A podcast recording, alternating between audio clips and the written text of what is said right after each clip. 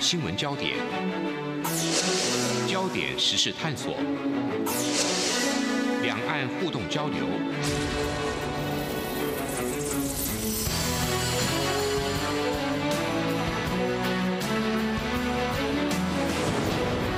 请听黄丽杰制作主持的《两岸 ING》。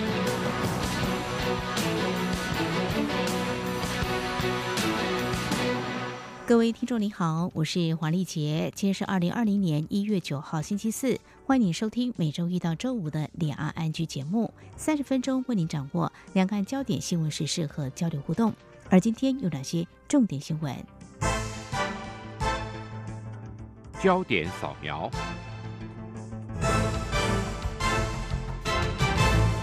为了掌握中东情势最新动态，蔡英文总统今天上午召开国安高层会议，听取国安会、外交部、国防部等部会简报中东局势及对我国影响。其中，在能源供应部分的能源安全无虞，总统请国人放心，并指示相关部会透过价格平稳机制，防止民生经济受到任何影响。另外，在台海情势方面，总统也要求国防部必须确实掌握周边安全动态，确保台海安全。中国商务部今天宣布，中国副总理、中国贸易谈判团领头人刘鹤将于十三号到十五号前往华府和美方签署第一阶段贸易协议。中国商务部发言人高峰在例行记者会上说，中美两国的谈判小组仍就签署贸易协议的相关安排进行密集接触。此外，美国总统川普在美东时间去年十二月三十一号曾发布推特贴文。指出，美中两国的第一阶段贸易协议将于一月十五号在白宫签署。川普的推文指出，他将会和中国高级代表签署这份第一阶段贸易协议。他并且表示，今年稍后他将会前往北京，开启下个阶段的美中贸易磋商。美国国会及行政部门中国问题委员会八号公布年度中国报告。报告指出，北京在新疆拘禁、虐待维吾尔人等作为构成违反人道罪。美国行政部门应制裁涉入的中国企业以及官员，并且呼吁川普总统政府对中国实施制裁。卫生福利部疾病管制署今天表示，在上午接获中国大陆回函，指出武汉不明原因肺炎的病毒为新型冠状病毒。不过，机关署指出，确切病毒种类还不清楚，仍有待陆方持续说明。而机关署从去年十二月三十一号开始启动武汉直航入境班机登机检疫，以及扩大列管收案机制。目前一共有三位符合中国武汉旅游史发烧肺炎病例通报定义的民众，有两位已经在日前验出是流感病毒。而在八号晚间通报的新增个案，经检验后是人类间质肺炎病毒，也初步排除是武汉不明原因肺炎。针对去年十一月自称共谍的中国男子王立强共谍案，澳洲媒体报道，国民党副秘书长蔡正元以威胁利诱的方式，要求王立强谎称自己遭到民进党收买。对此，蔡正元今天召开记者会否认。法务部次长陈明堂今天指出，澳洲警方因为受理王立强报案，一月初曾经透过司法管道向法务部查证蔡正元身份，已给予回复，确实有蔡正元这个人。而澳洲警方针对王立强案受到威胁，已经展开了调查。澳洲媒体报道，国民党副秘书长蔡正元联合一名中国商人孙天群，提供投诚共谍王立强一份反咬民进党的剧本，而且以死亡恐吓方式要求王立强撤回过去供词。不过，蔡正元今天召开记者会，公布孙天群的对话录音档。反指控，民进党前秘书长邱玉仁曾答应给王立强一笔钱，要他诬陷中国创新投资公司总裁向新。对此，民进党举行记者会，驳斥蔡正元的指控，并质疑蔡正元试图一石二鸟：一方面要抢救共谍向新，替向新脱罪洗白；另一方面则是威胁利诱王立强反咬民进党，国共再度联手介入大选。而新境界基金会执行长邱玉仁则是发出声明，强调自己生平从未入境澳洲，其他无稽之谈更是子虚乌有。邱玉仁并说，针对国民党近期部分青红皂白、臆测造谣、不实指控，他将保留法律追诉权，期盼借此杜绝外界误解，勿让台湾民主因此蒙上阴影。以上就是今天的重点新闻。而针对中国大陆湖北省武汉市爆发不明肺炎病例，中国官方如何因应疫情？而受到香港反送中运动影响，香港民众对香港经济发展有哪些忧心？此外，美国和伊朗情势陷入紧张，中国大陆有何立场表态？又怎么样来观察未来动向？稍后焦点探索单元，我们将连线中央社驻北京记者周慧莹，谈第一手采访观察。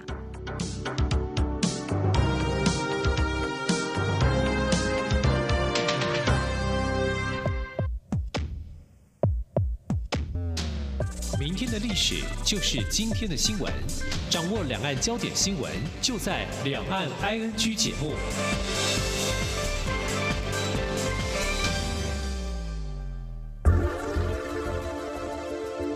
最热门的新闻，最深入的探讨，焦点探索。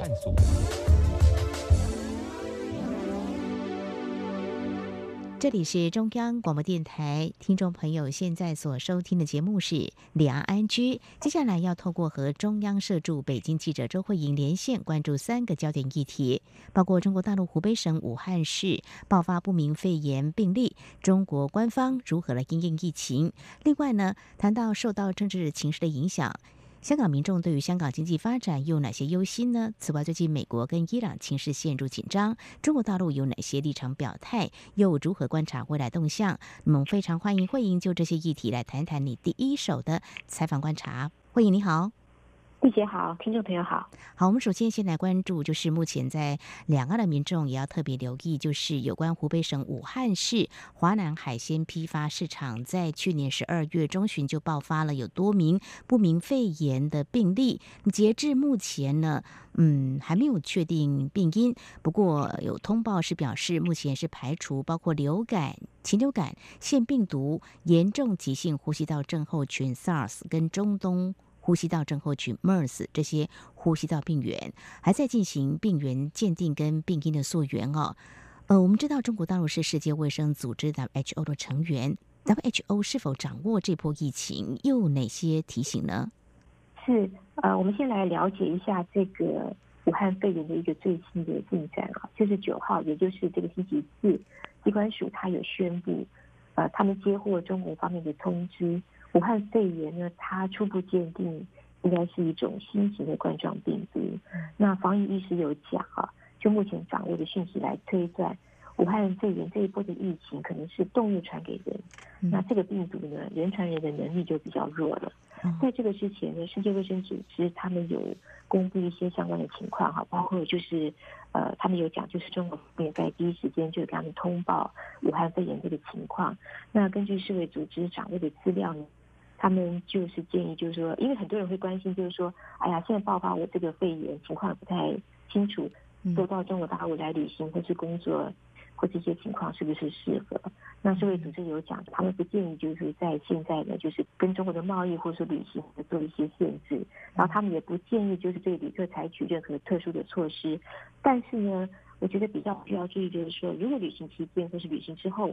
呃，有出现。呃，呼吸系统疾病的症状，世卫组织有提醒啊，他就建议说，旅客要就医的时候，要必须跟医院讲清楚他旅行的经历，就他可能到过什么地方这样子的。是，呃，非常谢谢慧莹哦。那在台湾方面，卫福部机关署在获知武汉不明肺炎讯息，还有中国大陆卫生健康委员会通报之后，从去年十二月三十一号就已经启动武汉直航班机登机检疫，而且从五号开始哦，凡是十四天内曾经到武汉，而且有发烧、上呼吸道症状，无论是否有肺炎，都必须立即通报。那么最新的讯息，疾管署在今天已经宣布最新中国武汉旅游史的检。检疫通报，而就在八号晚间，有一名学龄前的男童从武汉回台登机检疫时，发现有发烧、咳嗽症状，立即后送医院隔离治疗，病毒目前正在检验当中。好，回到这个中国大陆武汉不明肺炎的情况哦。那么中国大陆官媒不晓得怎么样来报道疫情的相关讯息。之所以想要了解，是说在之前对于中国大陆是不是能够及时通报疫情，过去的经验会觉得有某种程度的延迟。但是我们的卫福部在三号的时候就已经接获到相关的讯息了哦。这个部分慧莹，嗯，不晓得你有什么样的观察呢？呃，是，据我的观察，呃，中国大陆这边的媒体对武汉肺炎这个事情呢，应该算是正常的报道。因为自从二零零三年啊爆发 SARS 之后，因为当时就是地方方面先瞒报嘛，哈，所以造成因为这个不透明的关系，造成了很大的风波，甚至后来疫情的扩大，其实跟这个都有关。那中国官方其实从 SARS 这个事情学到了教训之后，爆发相相关的这些疫情的话呢，就是透明度就相对提高了很多。这次他们媒体对事情的报道，我认为应该算是正常的。那另外一方面呢，其实大陆。网民在网上也有很多的讨论哈，刚开始甚至传出来就是说，哦，又发生了 SARS 了，所以甚至有一些恐慌啊，那很多人表示很害怕。但是后来慢慢随着就是呃讯息越来越多之后呢，很多人甚至就讲说，哎，我就是武汉这边的人啊，我的实习、我的生活、我的工作都很正常，没有出现什么呃异常的情况。嗯哼，好，由于先前外界的确是担心哦，在二零零二年从广东爆发的 SARS。卷土重来，我们看到有媒体报道，在武汉还有香港出现有强买口罩防疫的恐慌。目前在台湾是没有这个情况了，不过我们的相关的单位呢是没有掉以轻心，还是不断的在提醒我们的民众哦。不晓得在北京哦，你看到有没有像这种强买口罩的防疫的现象呢？呃，对。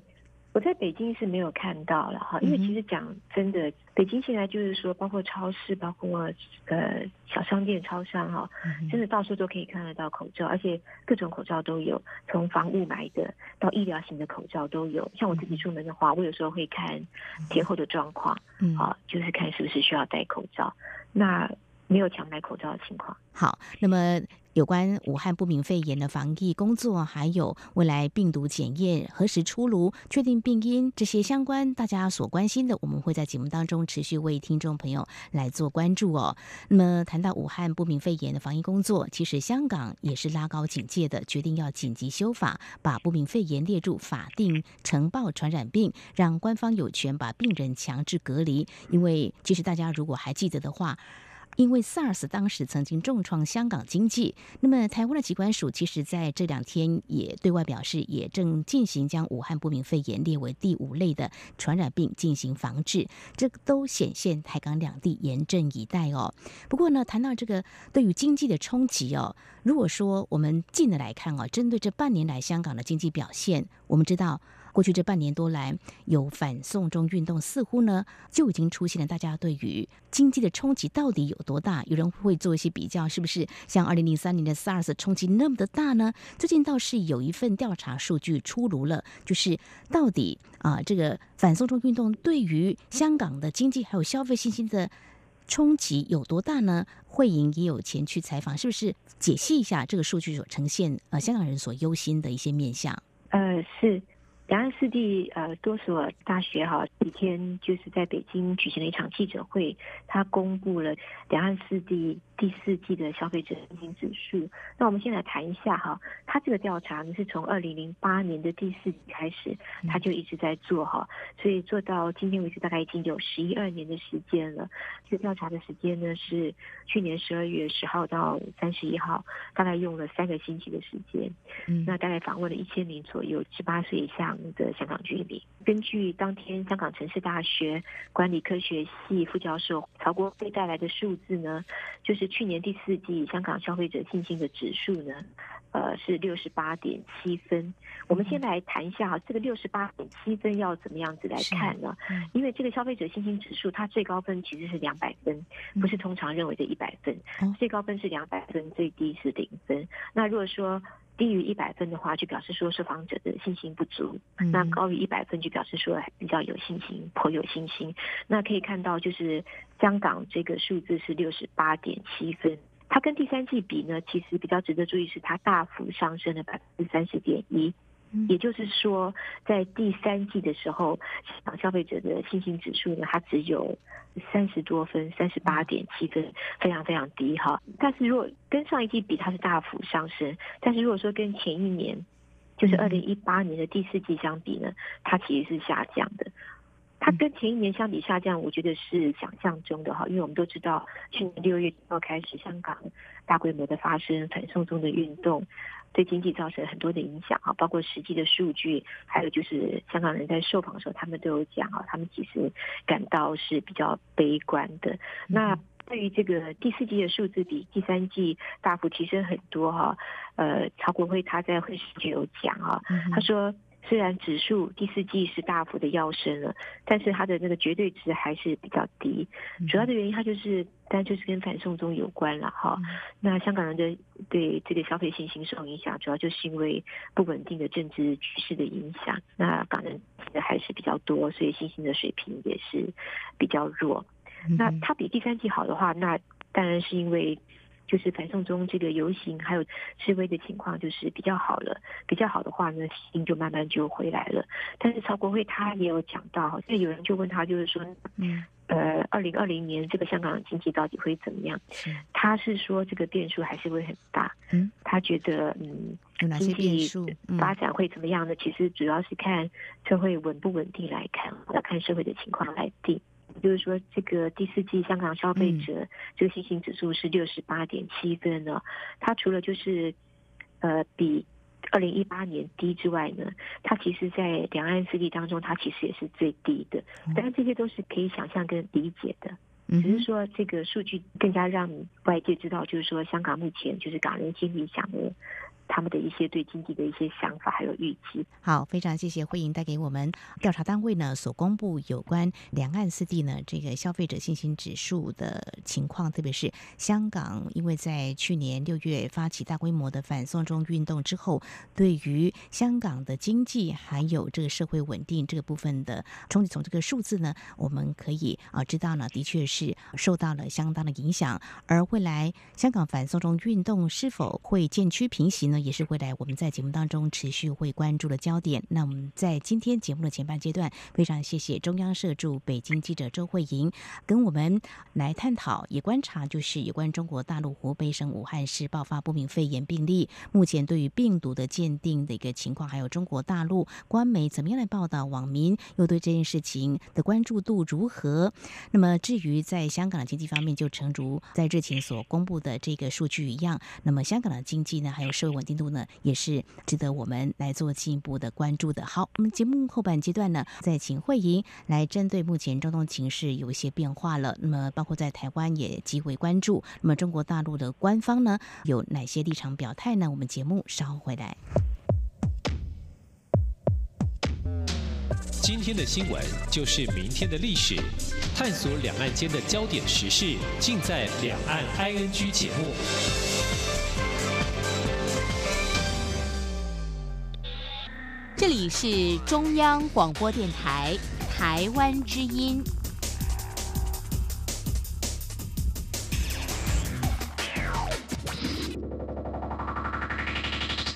这里是中央广播电台，听众朋友继续收听的节目是《李昂安居》。我们节目持续访问中央社驻北京记者周慧莹，而接下来我们所要关注的是中东的情势哦。美国华府发动空袭狙杀伊朗军事指挥官苏联曼尼之后，美伊关系已经陷入紧张。那么在台湾方面，政府除了在昨天召开第一场的国安会议之外呢，在今天上午也在召开一次国安会议。那么蔡英文总统在会中做。的四点指示包括：如果有金融市场失序或者影响国家安定的情形，要及时启动稳定机制，采取必要措施，要稳定国内金融。至于在能源供应部分，总统方面是表示，目前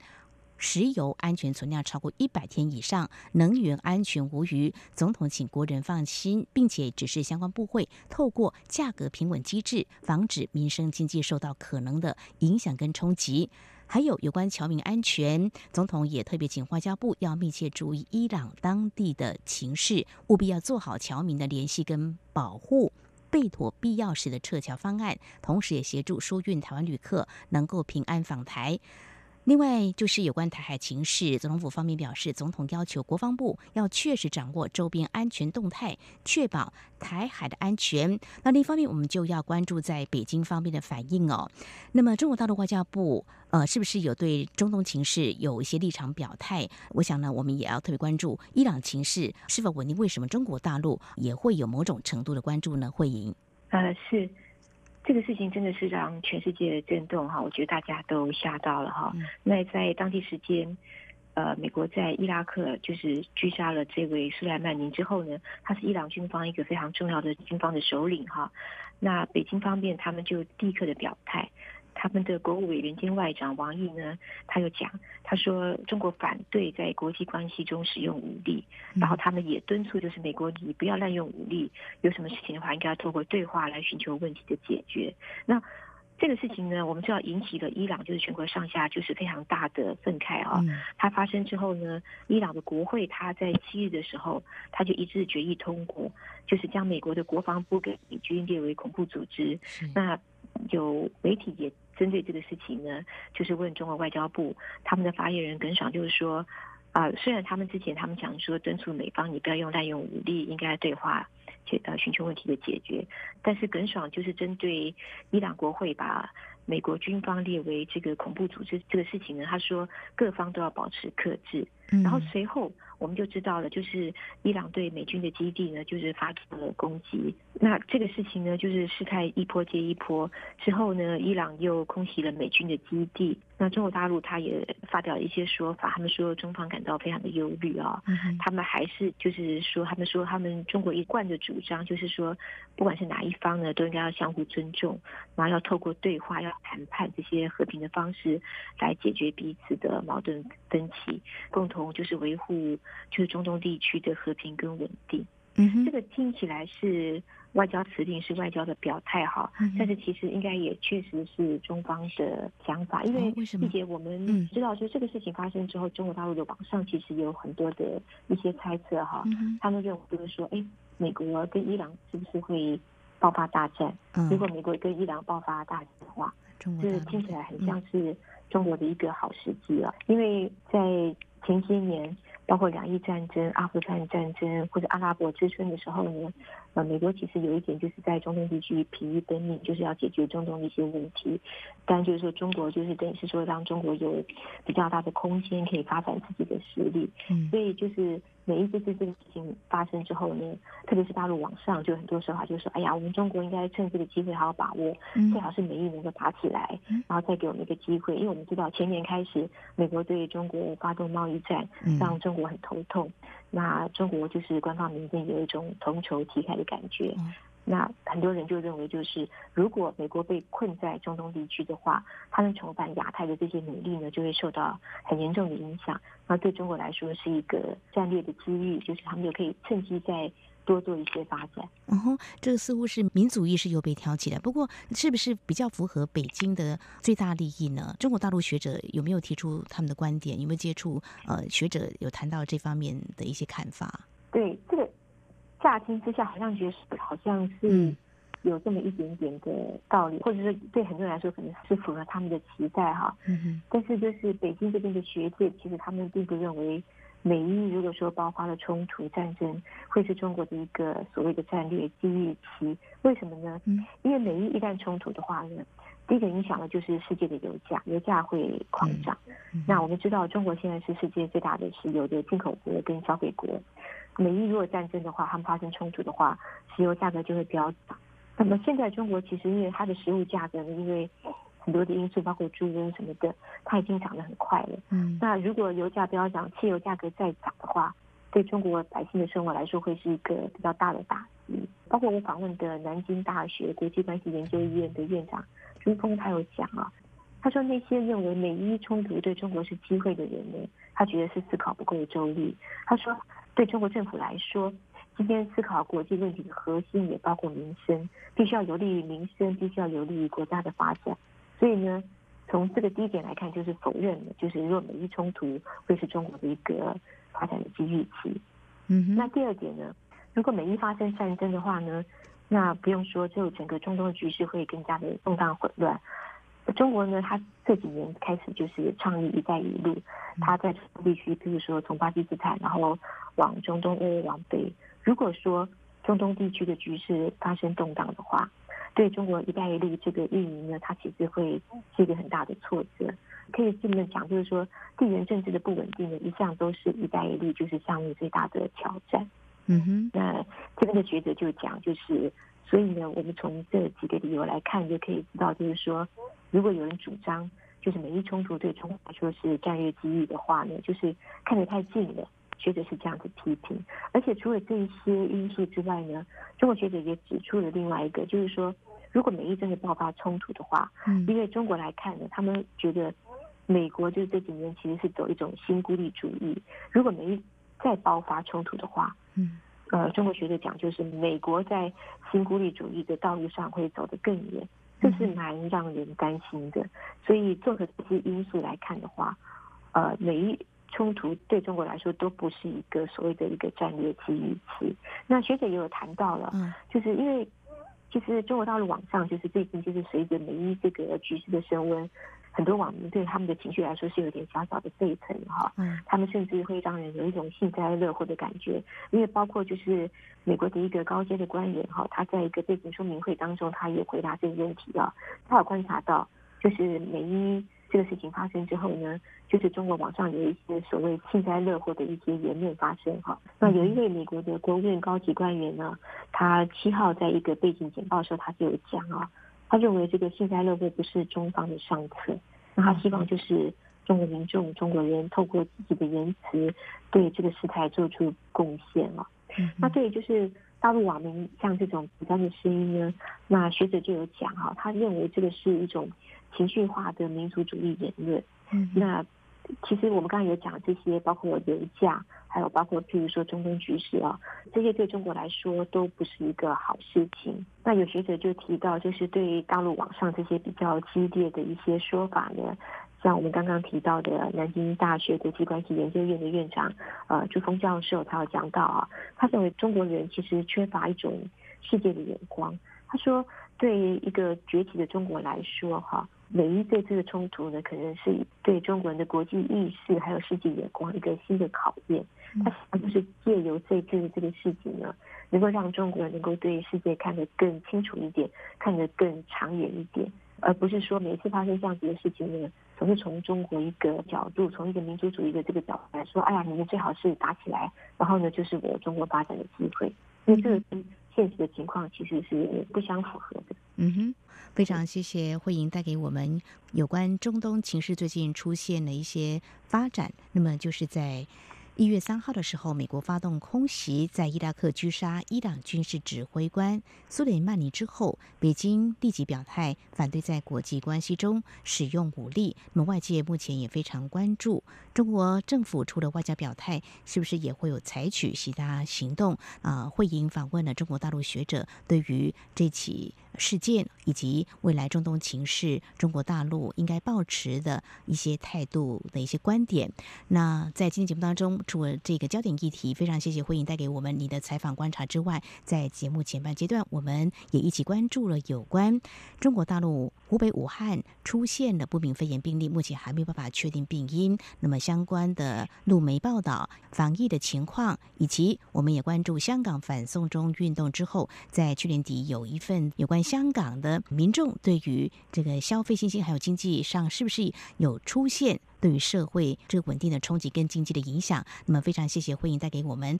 采访观察，非常谢谢慧莹，谢谢，谢谢。不只有新闻，还有您想知道的两岸时事，都在《两岸 I N G》节目。好，以上就是今天的两岸安居节目。如果说听众朋友对节目有任何宝贵意见，非常欢迎您随时跟我们互动交流。您可以来信，利用电子邮件信箱 i n g at r t i 点 o r g 点 t w，或者是 QQ 信箱一四七四七一七四零零 at qq dot com，或者是利用 QQ 线上即时互动。我们的 QQ 码一四七四七一七四零零，也非常欢迎听众朋友加入两岸安居节目的粉丝团。你在搜寻栏位上打上“两岸 NG” ”来搜寻就可以了。非常感谢听众朋友您的收听，黄丽姐祝福您，我们下次同时间空中再会。